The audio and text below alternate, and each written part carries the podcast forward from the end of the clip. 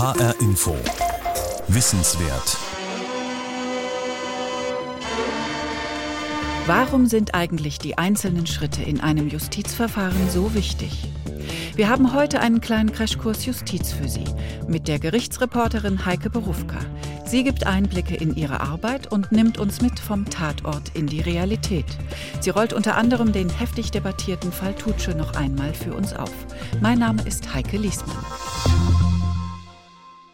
Fangen wir beim Tatort an. Ich meine jetzt tatsächlich den Fernsehkrimi. Hier ermitteln Kommissare und Staatsanwälte gern auf eigene Faust, verteilen Haft- und Durchsuchungsbefehle, wie es gerade passt. Mit der Realität hat das manchmal gar nichts mehr zu tun. Die Profis wundern sich vor den Fernsehgeräten, wenn mal wieder ein Kommissar die Begriffe durcheinander schmeißt oder die Staatsanwaltschaft juristischen Unsinn verzapft. Heike Berufka über Dichtung und Wahrheit im Tatort. Hier Teil 1 unseres kleinen Crashkurses in Sachen Polizei und Justiz.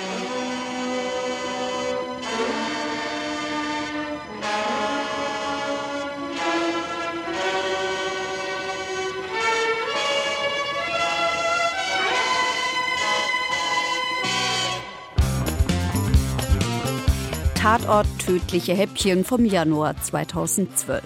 Steffi wird tot aufgefunden. Es sieht nach Selbstmord aus, könnte aber auch ein Tötungsdelikt sein. Nein, wir wissen noch nichts, ob die Staatsanwaltschaft am Ende einen Totschlag anklagt oder Körperverletzung mit Todesfolge. Egal, Steffis Kollegin gerät in Verdacht. Kommissarin Lena Odenthal verstellt ihr im Wald den Weg. Frau Schmitz, die Indizienlage sieht so aus, dass aller Voraussicht nach gegen Sie Anklage erhoben wird. Jetzt geht es darum, wie Ihr Strafmaß ausfallen wird. Und das hängt ganz von Ihnen ab. Wie das? Geht hier mit der Hauptkommissarin was durch? Eine Anklage gegen eine Beschuldigte darf nur erhoben werden, wenn die Beweise ausreichen und eine Verurteilung zu mindestens 51 Prozent wahrscheinlich ist. Aber damit und auch mit dem Strafmaß hat die Polizei überhaupt nichts zu tun. Dafür ist das Gericht zuständig. Derselbe Tatort, eine andere Szene. Lena Odenthal und ihr Kollege Kopper besuchen den Psychiater der Toten. Wir haben, glaube ich, keinen Termin heute. Ich glaube, wir brauchen keinen Termin. Es sei denn, Sie möchten mit aufs Polizeipräsidium kommen. Aber dann macht der Haftrichter die Termine. Wie? Der Haftrichter macht die Termine für die Polizei? Seit wann denn das? Die Polizei macht sowieso keine Termine, sie lädt vor. Der Haftrichter hingegen ist derjenige, der Haftbefehle erstellt und erlässt, wenn ein Staatsanwalt sie beantragt. Im Übrigen heißt er Ermittlungsrichter. Zurück zum Tatort tödliche Häppchen, zurück ins fiktive Ludwigshafener Polizeipräsidium und zum Auftritt des Anwalts. Tja, lassen Sie mich gleich auf den Punkt kommen. Wir sind erschrocken darüber, in welch fadenscheinigen Verdachtsbegründungen Sie meinen Mandanten einer Straftat bezichtigen. Hermanns wird seine Kooperationsbereitschaft dergestalt ausgelegt, dass sie ihm eine Mittäterschaft in einem Mordfall konstruieren. Das ist haarsträubend. Haarsträubend. Entschuldigung. Machen Sie sich auf ein Haftprüfungsverfahren gefasst. Haftprüfungsverfahren, was soll denn das sein? Hat der Drehbuchautor vielleicht die Haftprüfung gemeint oder eine Haftbeschwerde? Die Haftprüfung ist aber erst dran, wenn jemand schon in Haft gegangen ist. Und da gibt's mehrere Möglichkeiten. Zum einen prüft das Oberlandesgericht regulär nach sechs Monaten, ob an einem Verfahren auch gearbeitet wird. Die Untersuchungshaft dient nämlich nicht als Strafe, sondern soll lediglich das Verfahren sichern. Und zweite Möglichkeit, der Anwalt legt gleich Beschwerde gegen den Haftbefehl ein. Dritte Möglichkeit, der Anwalt stellt einen Haftprüfungsantrag. Wenn Sie Pech haben, werden Sie wegen vorsätzlichen Mordes angeklagt. Dann sind Sie über 50, wenn Sie wieder rauskommen. Vorsatz, möchte man dem Tatortermittler Mario Kopper sagen, gehört immer zum Tatbestand des Mordes. Das ist ein weißer Schimmel. Vorsatz gehört übrigens auch zum Totschlag, der sich nur dadurch vom Mord unterscheidet, dass keine Mordmerkmale wie etwa Heimtücke, Habgier oder niedere Beweggründe erfüllt sind. Räumen wir mit noch ein paar Ungereimtheiten im Fernsehkrimi auf. Zum Beispiel mit den ständig privat ermittelnden Polizisten ohne jegliche Eigensicherung. Undenkbar sei das, sagt der Frankfurter Polizeisprecher Alexander Kiesling. Eigensicherung bedeutet, dass man entweder, wenn es brenzlig wird, auch eine Schutzweste anhat, aber auch natürlich nicht alleine loszieht. Ich kann mich da an Szenen, Filme erinnern, wo die Kollegin dann in den Keller geht, vollkommen alleine, keiner weiß, wo die ist. Und irgendwo unten ist ein vermuteter Mörder, der sich da versteckt hält und sie rennt alleine rein. Hat nicht mal eine Taschenlampe dabei, tappt da im Dunkeln rum, arbeitet irgendwie mit dem Handy und das ist vollkommen unrealistisch. Polizeisprecher Alexander Kiesling fügt hinzu, Polizisten würden immer im Team arbeiten, seien nur zusammen unterwegs. Kollegialität ist nicht nur Rhetorik, sondern berufliche Notwendigkeit.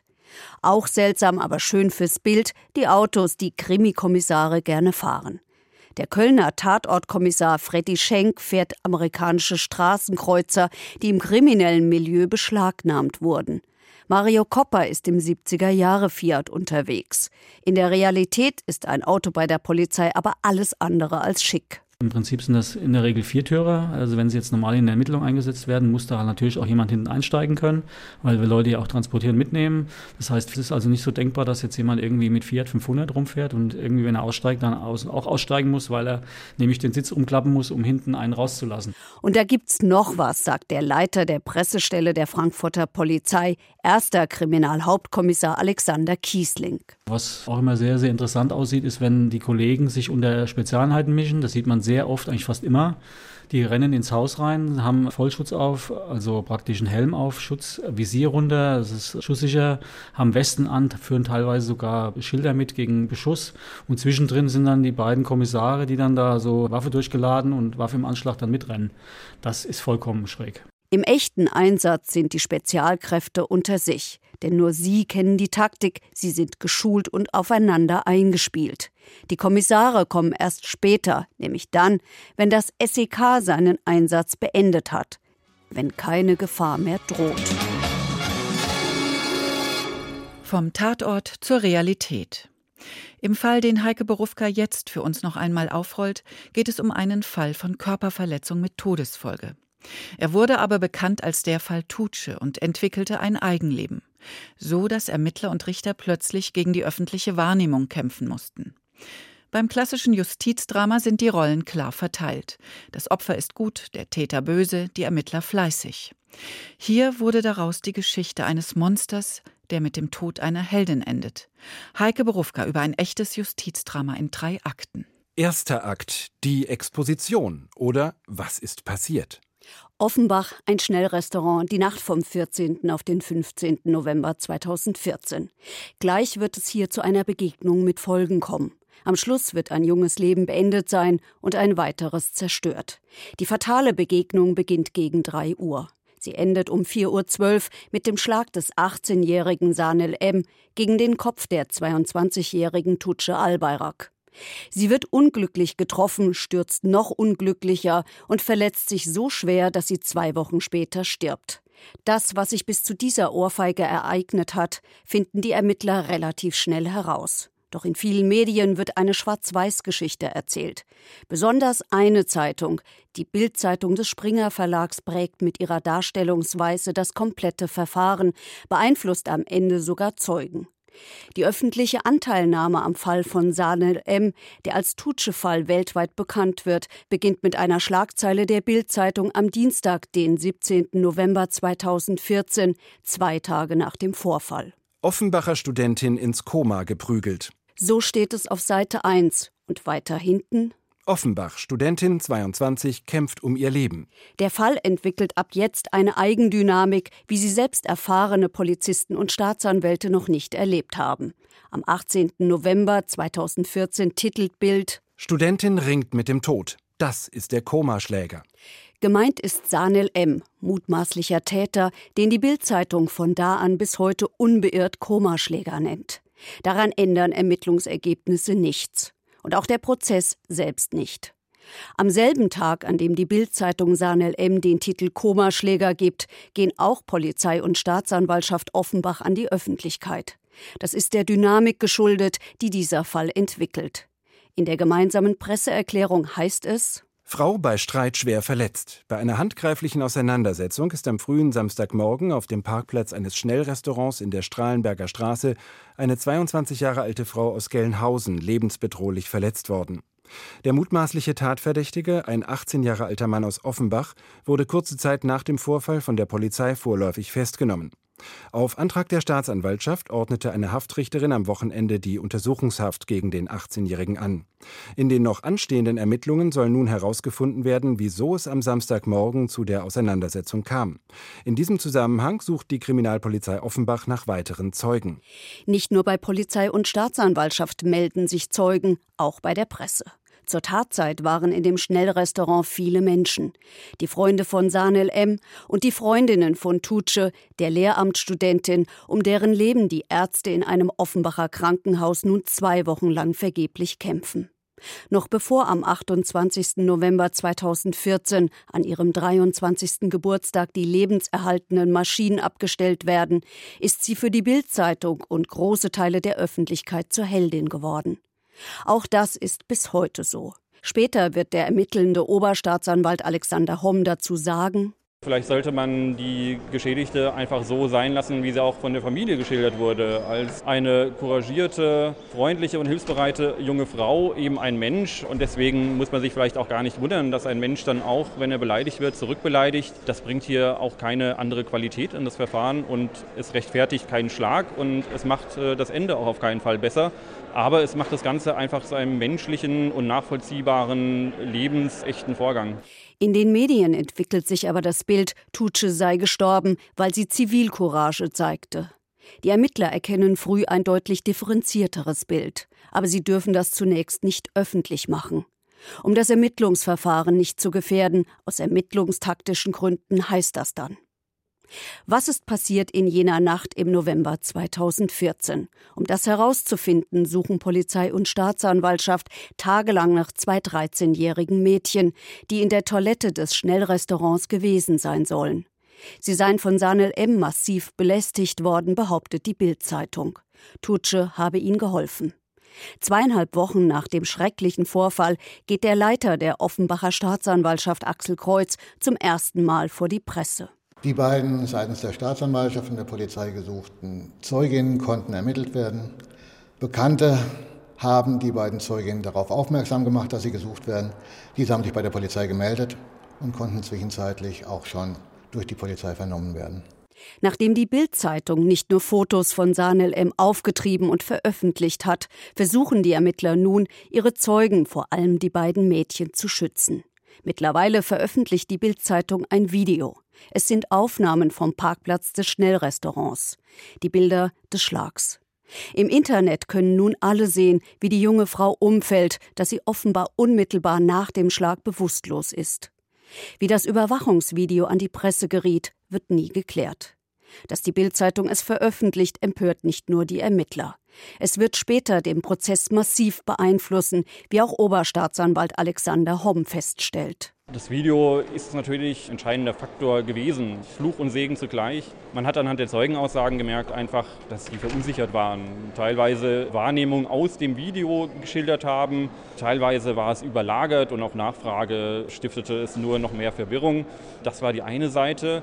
Auf der anderen muss man sagen, konnte man natürlich froh sein, dieses Video zu haben, denn da konnte sich jeder selbst ein objektives Bild von vor allem den unmittelbaren Kerngeschehen machen. Und ich denke, auch aufgrund dieses Videos kann man eigentlich eine realistische Einschätzung dann abgeben, was sich dort ereignet hat an diesem Abend und wie auch dann äh, die Befindlichkeiten der Beteiligten waren.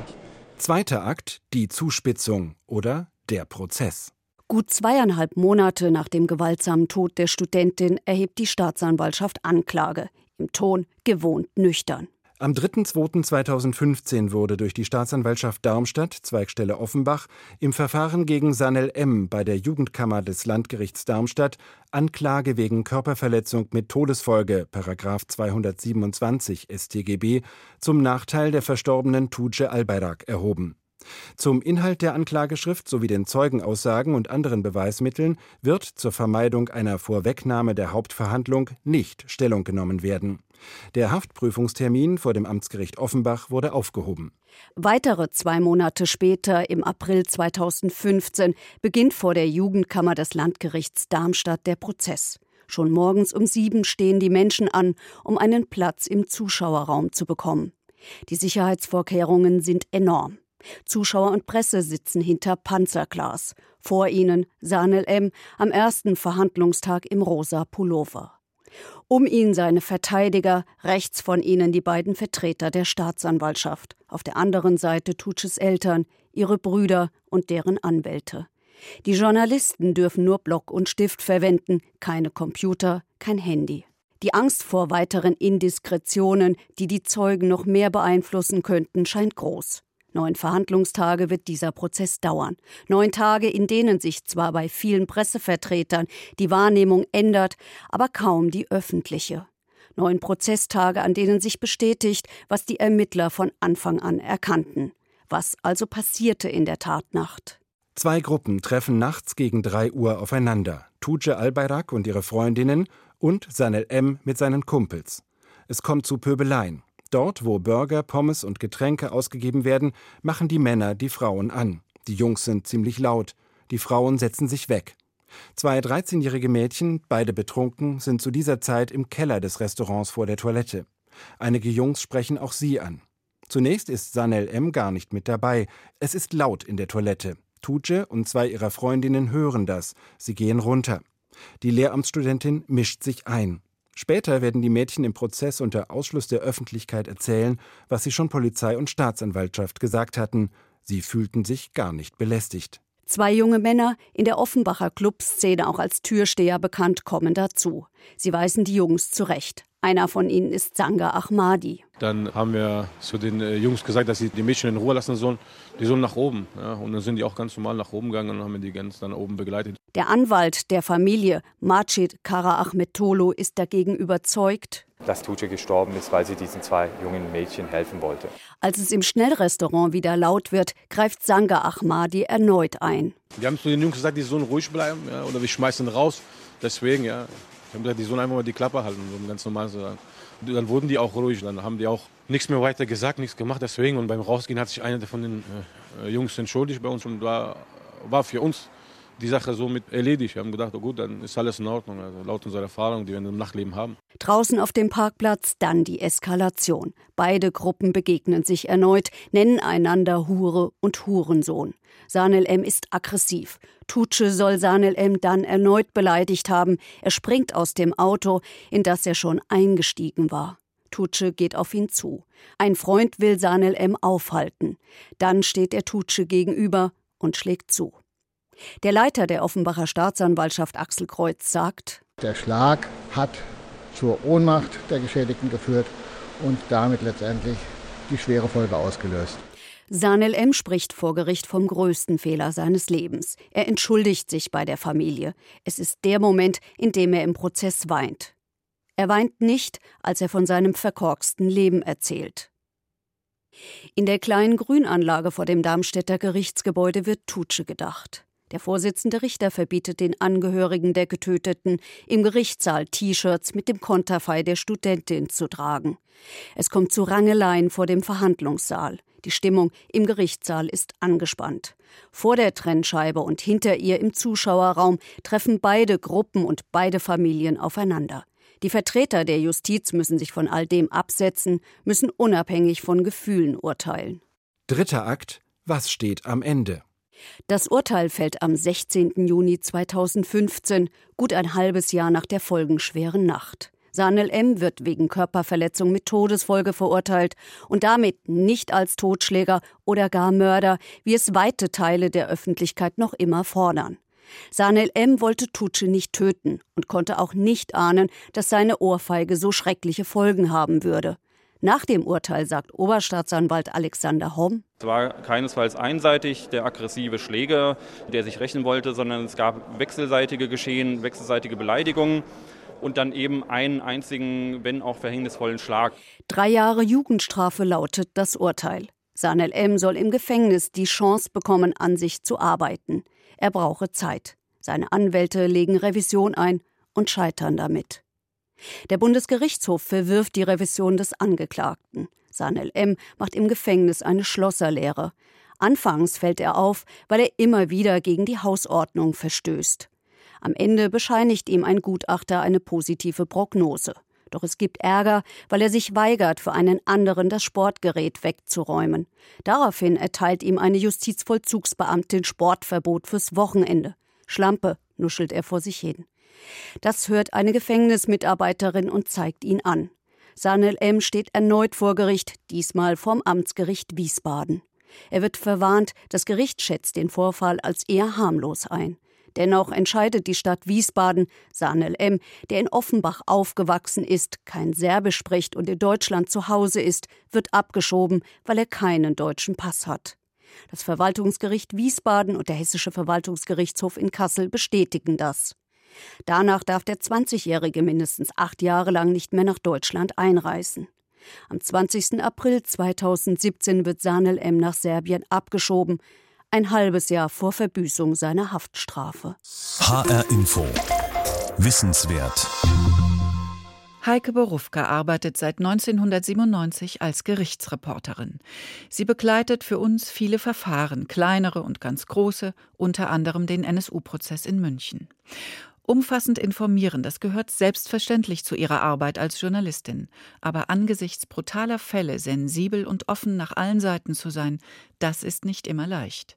Ich habe Heiko Berufka gebeten, uns eine Innenansicht ihres Berufes Gerichtsreporterin zu geben. Zurücktreten, reflektieren, zurücknehmen. Haltung haben, Haltung zeigen, aber niemals gemein machen. Nicht mit dem mutmaßlichen Täter, nicht mit dem mutmaßlichen Opfer, nicht mit dem Strafverfolger, nicht mit dem Richter, nicht mit dem Publikum. Trotzdem Stellung beziehen, einordnen, urteilen, aber nicht verurteilen. Die eigene Erfahrung einblenden, aber die eigenen Gefühle ausblenden. Empathie rein, aber Betroffenheit raus. Und immer schön Abstand wahren. Am Ende will ich ja der Hörerin, dem Hörer die Chance geben, selbst zu bewerten, sich selbst ein Bild zu machen. Ein ganz schön hehrer Ansatz. Und das ist noch längst nicht alles. Was will ich als Gerichtsreporterin? Ein Gefühl für Recht, für den Rechtsstaat vermitteln, ein Bild erzeugen vom Fall, vom Angeklagten, von der Atmosphäre im Gerichtssaal, manchmal auch von den Opfern. Die gilt es aber auch zu schützen. Vor allem will ich zeigen, dass Rechtsstaat für alle gilt, auch für Schwerverbrecher, für Unsympathen, für Widerlinge. Also auch für Kinderschänder, Massenmörder, Terroristen. Rechtsstaat bedeutet keine Willkür, auch nicht angesichts brutaler Tatbestände, auch nicht angesichts terroristischer Attentate. Gerade in Zeiten von Angst und Unsicherheit gilt es, ein hohes Gut zu bewahren und nicht dem Wunsch nach Rache Raum zu geben oder dem Bauchgefühl, auch als Laie über schuldig und unschuldig schon richtig urteilen zu können. Was ist das Recht? Ich würde antworten, es ist die Kunst des Staates, Ordnung herzustellen mit Hilfe des Rechts. Im besten Falle ist das Gerechtigkeit innerhalb einer Gemeinschaft. Aber kann es Gerechtigkeit geben, wenn ein Mensch zu Tode gekommen ist? Gibt es eine gerechte Strafe dafür, einem anderen das Leben genommen zu haben? Ich richte den Blick auf Menschen, auf Opfer, auf Täter, auf Richter, auf Staatsanwälte, auf Verteidiger. Werde ich Ihnen allen gerecht mit meiner Berichterstattung? Ich versuche immer wieder zu betonen, die Entscheidungskriterien bei einem Verfahren müssen nachprüfbar und vergleichbar sein. Für jeden. Deshalb müssen besonders Richter und Staatsanwälte sich jeglicher Emotion verwehren. Ich dagegen muss zwar Abstand wahren, aber ich muss nicht neutral sein auch nicht emotionslos. Im Gegenteil. Ich muss jedoch immer kontrolliert sein. Und das geht nur mit permanenter Reflexion, mit vielen Gesprächen, denn natürlich berühren mich Fälle. Natürlich empfinde ich Sympathien und habe Antipathien. Ich muss das nur sehr transparent machen. Zweimal habe ich in all den Jahren eine Grenze überschritten und das sehr bereut. Es war lehrreich und hat mich geprägt. In einem Fall war ein junger Mann angeklagt, der gemeinsam mit seinem Bruder die Schwester daran hindern wollte, zur Schule zu gehen. Sie lauerten dem Mädchen auf, verprügelten es, sperrten es zu Hause ein. Vor Gericht weinte die 18-Jährige, sie wolle doch nur das Abitur machen. Das Mädchen tat mir leid. Ich habe ihm meine Visitenkarte gegeben und bot an, Hilfe zu vermitteln. Am nächsten Tag rief mich die 18-Jährige an. Sie beschimpfte mich, ich hätte schlecht über ihre Brüder berichtet. Sie würde sie mir schicken. Es war der Tag, an dem ich mich aus dem Telefonbuch nehmen ließ. Der andere Fall, der mich die Grenze übertreten ließ, war der Fall Gefgen, der Jurastudent, der den elfjährigen Jakob von Metzler entführte und ermordete, weil er Geld für Luxusgüter brauchte. Ein lamoyanter Mann, wie ich fand, gefühllos für andere, einer, der immer nur über sich selbst weinte. Ein Mordfall, in dem es endlich mal schwarz und weiß zu geben schien, nicht wie so oft die vielen schwer zu verstehenden Grautöne. Wie unangenehm ich diesen selbstverliebten, weinerlichen Kindermörder fand, war im Radio zu hören. Ein Hörer schrieb, wie denn jemand über diesen Fall berichten könne, der sich so wenig im Griff habe. Das hat mich sehr getroffen. Seither prüfe ich noch mehr, kontrolliere meine Wortwahl noch genauer. Auf der anderen Seite kann ich meine Emotionen nicht abschalten. Sie sind da, wie bei jedem Menschen. Sie helfen mir, Fälle einzuschätzen. Vor Jahren hat mich mal ein Richter gefragt, wo ist das Recht in deinen Geschichten? Seitdem versuche ich mir auch im hektischen Alltag diese Frage immer zu stellen. Bei jedem Gespräch, das ich führe, bei jedem Beitrag, den ich mache, bei Razzien, vor, während und nach Großprozessen, bei spektakulären Fällen. Immer. Wo ist das Recht? Ich habe mir die Frage gestellt beim Fall Tutsche, bei Milliardenbetrüger Jürgen Schneider, bei schlimmen Vergewaltigern oder bei der mutmaßlichen Rechtsterroristin Beate Zschäpe. Dazu gehört auch zu fragen, ist die Verhandlungsführung richtig oder nimmt sie dem oder der Angeklagten Rechte? Recht ist nicht teilbar. Es gilt ausnahmslos für alle. Das war H-Info Wissenswert mit dem Crashkurs Justiz. Vom Tatort zur Realität. Von und mit Heike Berufka. Diese Sendung finden Sie auf hinforadio.de zum Nachhören. Mein Name ist Heike Liesmann.